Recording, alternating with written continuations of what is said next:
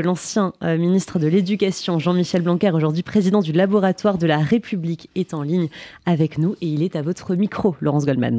Bonjour Jean-Michel Blanquer.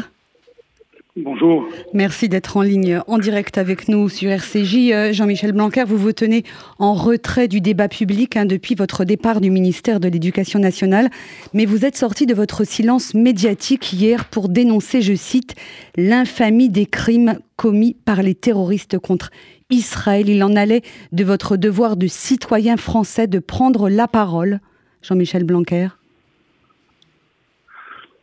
Oui, ben, excusez-moi, je vous entends mal. Euh, je crois qu'il n'y a pas de, retour du son, mais en effet, euh, il me semble que le, devoir de tous, euh, c'est d'être ce soir à cette manifestation à, à 18h30.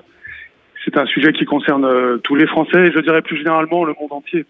ce sujet n'est pas le sujet d'une une guerre comme une autre. C'est le sujet de la réaction qu'on doit avoir face à la barbarie. Et pour ça, il faut qu'on soit à la fois euh, unis et très très clair sur euh, nos valeurs et ce pourquoi nous nous mobilisons. C'est-à-dire la liberté, la démocratie, la dignité de la personne humaine, toutes ces choses qui ont été euh, violées de façon abjecte samedi dernier. Euh, ne pas faiblir face à ceux qui ne veulent pas la paix, avez-vous écrit sur Twitter.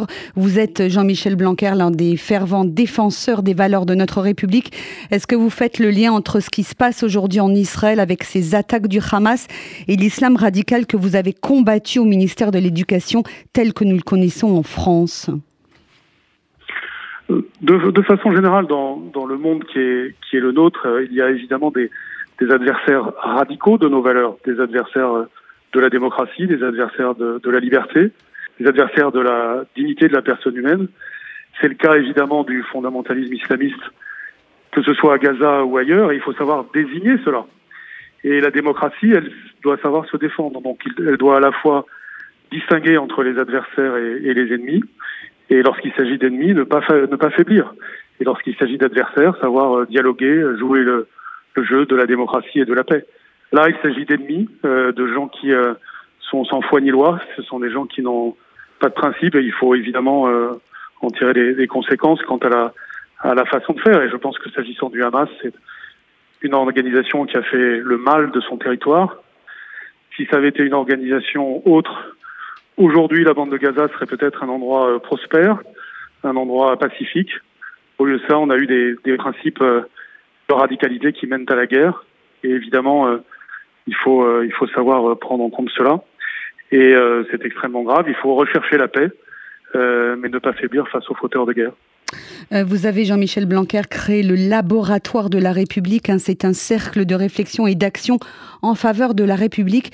Comment est-ce que vous réagissez face à ces responsables syndicaux, politiques ou associatifs qui prennent la défense du Hamas au nom de la résistance, entre guillemets, du peuple palestinien?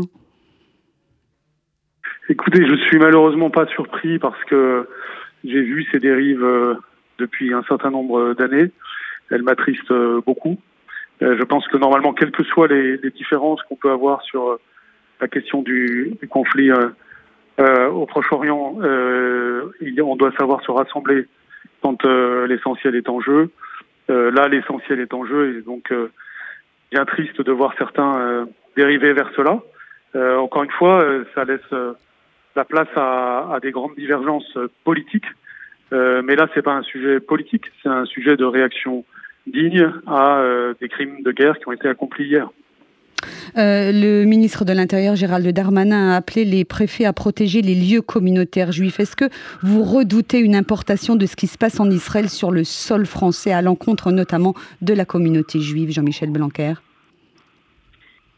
Mais évidemment, cette crainte existe.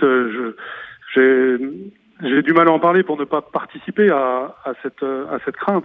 Euh, mais euh, il est évident qu'elle qu'elle existe et qu'il faut se protéger. C'est de façon générale d'ailleurs l'ensemble de la communauté nationale qui est toujours en, danger face aux, attentats terroristes et malheureusement davantage encore euh, euh, les juifs parmi nos citoyens. Mais face à cela, nous devons évidemment être d'une très grande vigilance et je ne veux pas que le ministre de l'Intérieur met tout ce qu'il faut en œuvre pour, pour que cette vigilance s'exerce. Une dernière question, hein, Jean-Michel Blanquer. Comment défendre Israël lorsqu'on est comme vous, un citoyen français et républicain? Pardon, comme je vous entends de loin, je n'ai pas entendu votre question. Que, pouvez-vous faire en tant que citoyen français et républicain pour prendre la défense des valeurs israéliennes démocratiques qui sont attaquées en, son cœur aujourd'hui? C'est un travail de, longue haleine. Euh, en réalité, tout, fait système, c'est-à-dire qu'on a besoin d'avoir des, citoyens en France euh, qui sont clairs sur les valeurs de la République, clairs sur les valeurs de la démocratie, et c'est cela ensuite qui crée des solidarités internationales avec ceux qui incarnent euh, la démocratie. Euh, c'est un sujet qu'on a dans chaque pays, d'ailleurs en Israël comme comme en France. Il faut que euh, on, on, sache élever nos enfants dans le respect d'autrui, dans euh, dans le respect de la dignité de, de la personne humaine, et et ensuite que ceci tisse des valeurs de nature internationale. Aujourd'hui, cela doit conduire à, à rechercher l'unité la plus grande possible en France, en soutien d'Israël, en, en condamnation de ce qui s'est euh, passé et en respect aussi euh, des valeurs euh, qui sont les nôtres. On ne gagne rien à ne pas respecter nos propres valeurs, même quand l'ennemi ne respecte pas ces valeurs-là. Et donc c'est pour ça que faut faire la guerre à, aux ennemis, mais pas avec le même esprit que le leur, sinon c'est leur donner une, une forme de, de, victoire. Donc il est très important aujourd'hui de savoir désigner l'ennemi, savoir rechercher la paix et ne pas faiblir face à ceux qui n'ont aucun respect pour la dignité de la personne humaine.